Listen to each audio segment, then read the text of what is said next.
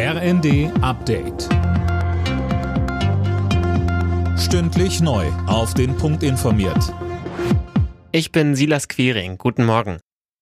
Vor dem Hintergrund des Ukraine-Kriegs treffen sich in Schleswig-Holstein ab heute die Außenminister der G7-Staaten. Auch der ukrainische Außenminister Kuleba nimmt an dem Treffen teil. Mehr von André Glatzel. Es geht vor allem um die Frage, welche Auswirkungen der Krieg auf die Energie- und Ernährungssicherheit hat.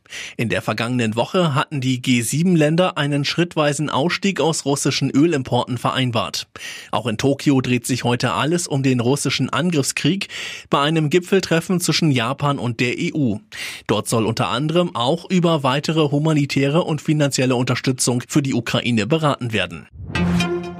In einer 15-Stunden-Marathonsitzung will der Bundestag heute Steuerentlastungen in Milliardenhöhe beschließen. Vorgesehen sind unter anderem eine Anhebung des Grundfreibetrags in der Einkommensteuer sowie eine Erhöhung der Pendlerpauschale. Arme Familien sollen zudem monatlich pro Kind 20 Euro staatliche Unterstützung mehr bekommen, erwachsene Hartz-IV-Empfänger einmalig 100 Euro. In Sachen Abtreibungsrecht sind die US-Demokraten mit einem Gesetzentwurf im Senat gescheitert. Sie wollten das Recht auf Abtreibungen damit im Bundesgesetz festschreiben, Laura Mikus.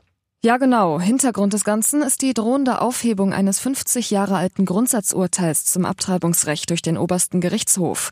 Dann könnten die Bundesstaaten frei entscheiden, Abtreibungen drastisch einzuschränken oder sogar ganz zu verbieten. Etwa die Hälfte der Bundesstaaten dürfte diesen Weg gehen. Im Senat stimmten insgesamt nur 49 der 100 Senatoren für den demokratischen Gesetzesvorstoß.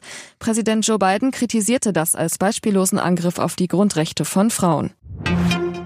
In Italien steigt heute das zweite Halbfinale im Eurovision Song Contest. Dort können sich zehn weitere Länder für den ESC am Samstag in Turin qualifizieren.